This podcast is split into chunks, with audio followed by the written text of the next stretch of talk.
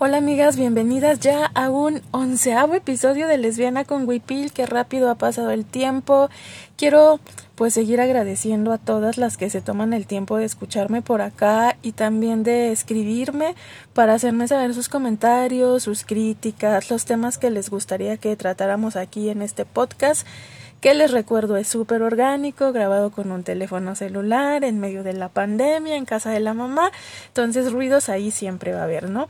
Eh, estoy muy agradecida por, por todos los, los comentarios que he recibido, por todas las chicas que me dicen que lo escuchan y que disfrutan este, este ejercicio terapéutico también para mí, que es el, el poder grabar este pedacito de podcast. Eh, pues hoy vamos a dedicar este episodio hablar de hierbas contra la tristeza, que más bien es una lectura de un texto que, que me he dedicado a escribir acerca de cómo de dónde viene esta historia de hierbas contra la tristeza, de dónde sale esta sabiduría y que por supuesto considero un homenaje a mi abuela, pero también un homenaje a mi tía que recientemente falleció, a mi tía Nina. Y entonces, pues, sin más, eh, les quiero dar lectura a este texto. En aquellos años, aún el término feminicidio no existía. Mi abuela fue asesinada en los campos de Oaxaca por su primo, que las echó por días.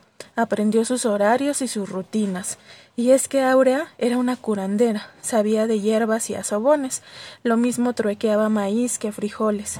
Había que mantener a los hijos, dos mujeres y un varón. Aquella mañana mi mamá salió con mi abuela hacia el maizal.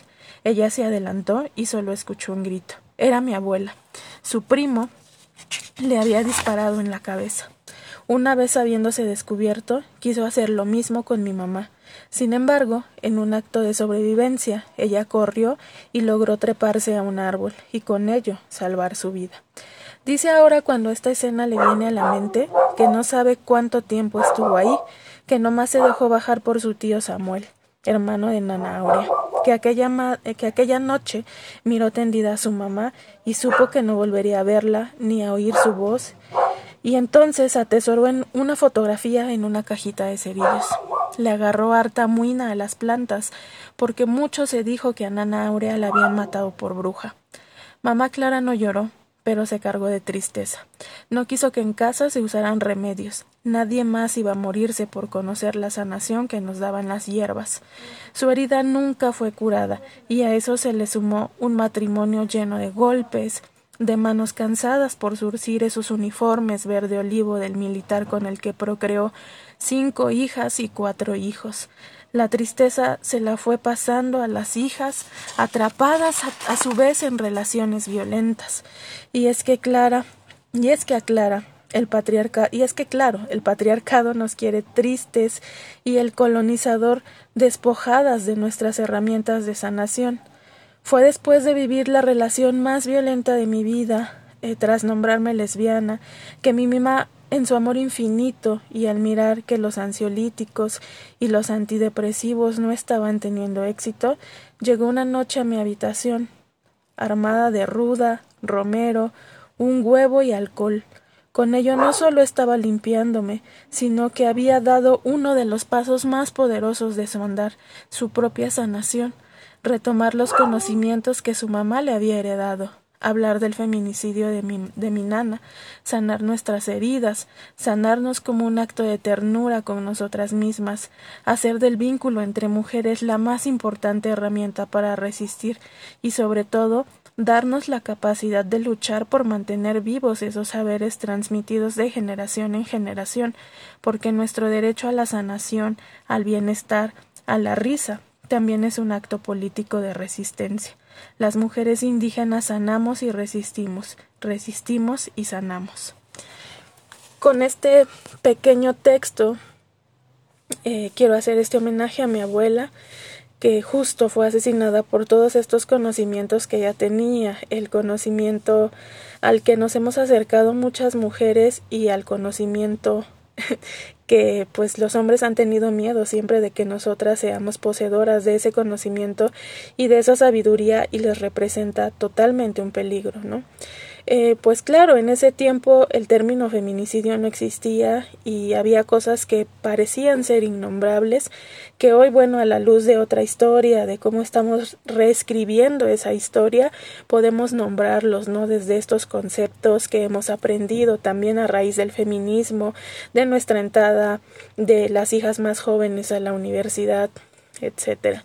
Eh, hierbas contra la tristeza no surge con la idea de que se vuelva un manual y nunca imaginé que tendría el impacto tan poderoso y tan potente que tuvo. Hierbas contra la tristeza nace principalmente como un acto de sanación después de vivir crisis ansiolíticas, crisis depresivas y nace con esta fuerte motivación para poder salir adelante, porque la vida parece pausarse cuando una está atrapada en esos momentos y en esas crisis. Eh, sin embargo, el profundo acto de amor que mi mamá lleva a cabo al mostrarme nuevamente el camino y el conocimiento, pues me dan las herramientas y me dan la pauta para poder salir adelante. Es así que primero yo voy anotando estos tips en una libretita que casi siempre soy de las que trae una libretita a la mano. La anoto, los anoto y días después de todo este proceso, muchos días después, creo que un año después de todo este proceso, es que nace este, este manual ya vivamente como un texto. Eh, sale la convocatoria de la Feria del Libro Feminista y de Estudios de Coloniales en Oaxaca y surge la propuesta eh, de pues, la convocatoria, más que una propuesta, de presentar algún texto, una ponencia, una charla, lo que tuviéramos para poder compartir en la feria. Entonces, como el lema de esa feria del libro era cuerpo, rebeldía y sanación, dije, bueno, pues creo que lo que hice fue un acto de sanación y lo voy a plasmar. Y así lo hago, empiezo a plasmarlo en un texto que, repito, no, no pensaba que tuviera esta fuerza y este poder que después me iba a dar cuenta que tuvo. Se prepara el texto, lo mando conforme decía la convocatoria, días después me notifican que, que fue aceptado, pues me pongo muy feliz pero a la vez muy incrédula porque decía, bueno, ¿quién ¿Será que, que, haya otra persona, otra mujer que está viviendo una situación como yo? ¿O a alguna mujer de verdad le va a parecer interesante lo que acá tengo que contar? Y pues fue así. Eh, las colaboradoras de, de, la Feria del Libro me dicen que ha sido uno de los eventos que ha tenido mejor respuesta en, en las redes sociales, que están muy contentas y que están ansiosas esperando el día. Ese día que me tocaba presentar, yo pues viajé de la Ciudad de México a Oaxaca y llegaba tarde, se me hacía súper tarde porque el autobús eh, tomó como una carretera distinta, era tardísimo, yo nada más iba viendo el tiempo porque decía creo que no llego. Eh, sin embargo, sí, pues llegué tarde a la presentación, como 10, 15 minutos tarde y pues guau, fue una enorme coincidencia que en la presentación de ese día que yo tenía estuviera Lorena Capnal, mujer maya, eh, maya guatemalteca, que toca también temas de sanación y de feminismo comunitario. Eh, mucho de, de, del texto que, que escribo también tiene influencias del feminismo comunitario y de este proceso de sanación del que habla Lorena Capnal y que tiene esta fuerte consonancia con otras mujeres de la Vía Yala. Entonces llego, la veo, pues me dice, mira, pues yo estoy acá porque ella al día siguiente tenía una presentación. Dice, pero no, no, no, dice, tú vienes a compartir y yo te acompaño a la mesa. Entonces se hace así, estoy arropada por Lorena Capnal, por otra mujer llamada Guadalupe Martínez y entonces estoy muy contenta en la mesa presentando. Lorena me dice que es un texto muy poderoso, que ella también cree que es importante poder compartirlo y distribuirlo. A la par se me empiezan a acercar muchísimas mujeres porque además es uno de los eventos más concurridos. Eh, me habían dado una sala del museo, pero ante la respuesta que fue muy grande me tuvieron que dar el patio del museo. Entonces, eh, ver tantas mujeres ahí sentadas escuchándome eh, cuando me fueron a decir que era un texto súper poderoso, que les pues que les movía un montón de hebras muy sensibles, que era un texto que necesitaba ser compartido, que se los compartiera vía correo, eh, pues fue como algo que me dejó en shock, ¿no? Porque no pensaba, o sea, yo todavía en el autobús iba pensando que nadie iba a querer escuchar lo que yo llevaba para compartir. Eh, después se me acercan dos mujeres, Erandi y Quetzali, cada una con un proyecto de editoriales independientes, a decirme que por favor eh, el texto me lo permita, que lo vuelvan una especie de librito. Eh, claro, les dije que sí, y empezó entonces toda esta aventura que ha traído Yerbas contra la tristeza, que fue en la presentación del libro vía PDF de la versión que hace Erandi Em, que es el que está disponible con solo googlear hierbas contra la tristeza y pues está de descarga libre porque esa también es una de las máximas del conocimiento comunitario el poder compartirlo. Entonces está ahí a la disposición, se lanza vía PDF, empieza a tener descargas, es un texto muy concurrido, después viene la presentación del formato físico, eh, que se presenta en diversos lugares, la versión de Quetzali también en editorial Calicabra, pues es el que está acá en la Ciudad de México, el que pueden conseguir también en ediciones La Social, está ahí.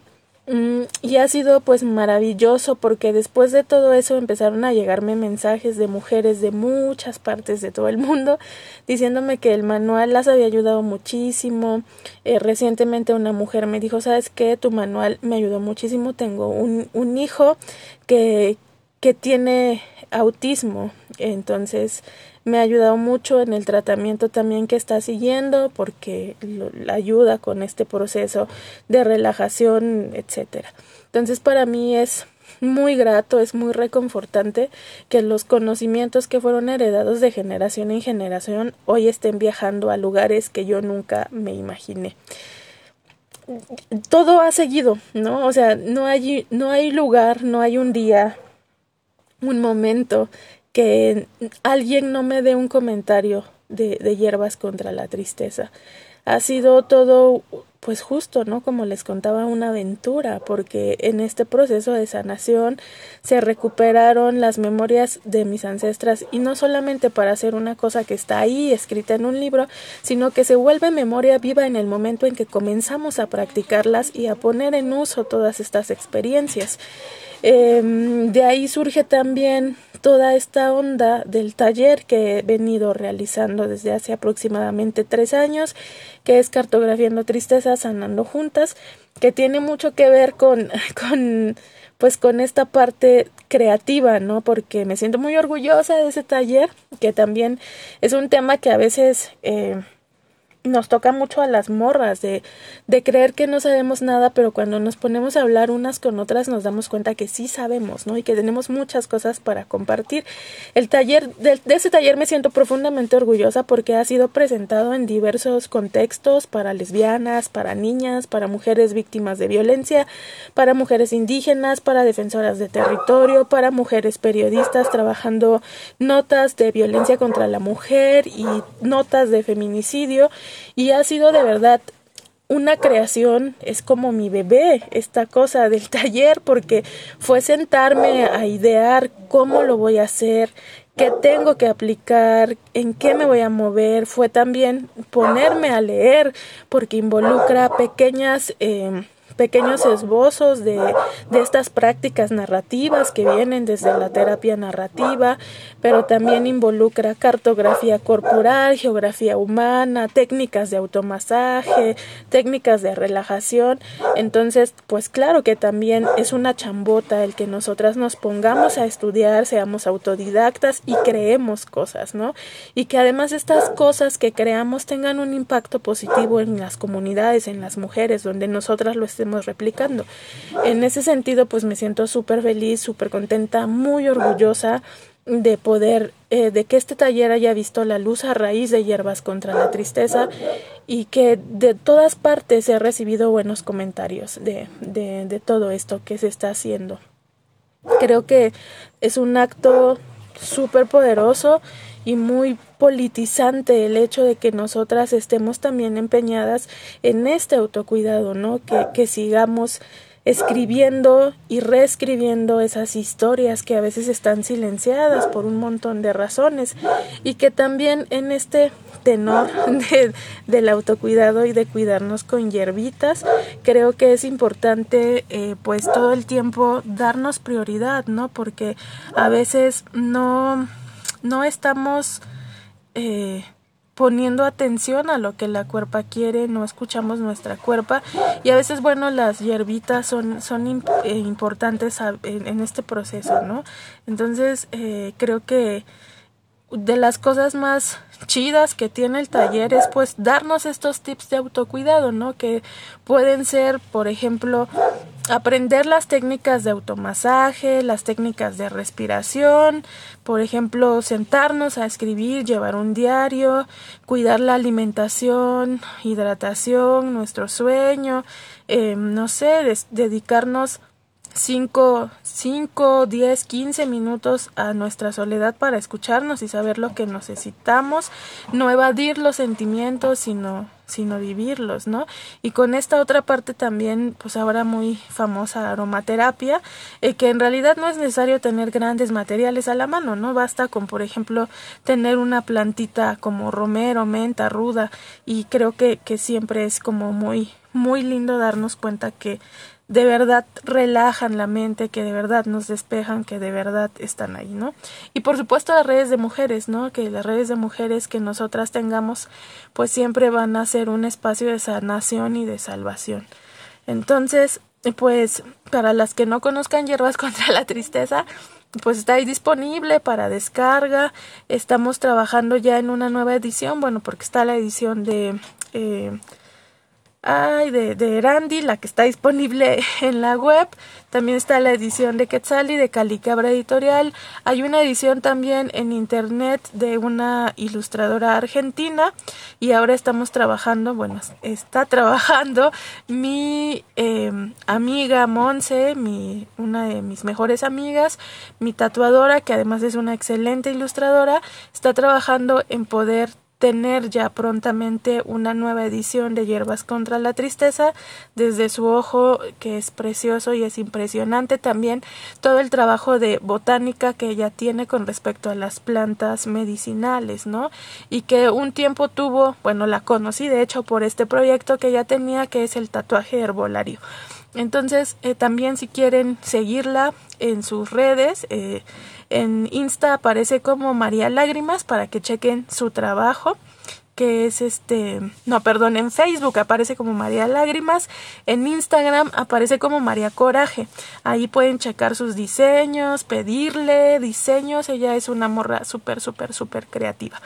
Entonces, pues hasta aquí dejamos este capítulo de Lesbiana con Wipil, como siempre muy muy agradecida de que se pasen el tiempo a escuchar este capítulo. Mis redes sociales se las recuerdo para que me hagan, llegar cualquier comentario, crítica, duda, cualquier cosa. Eh, Facebook e Instagram Yadira del Mar, Twitter arroba Yadita27 y está el blog que es como indígena.wordpress.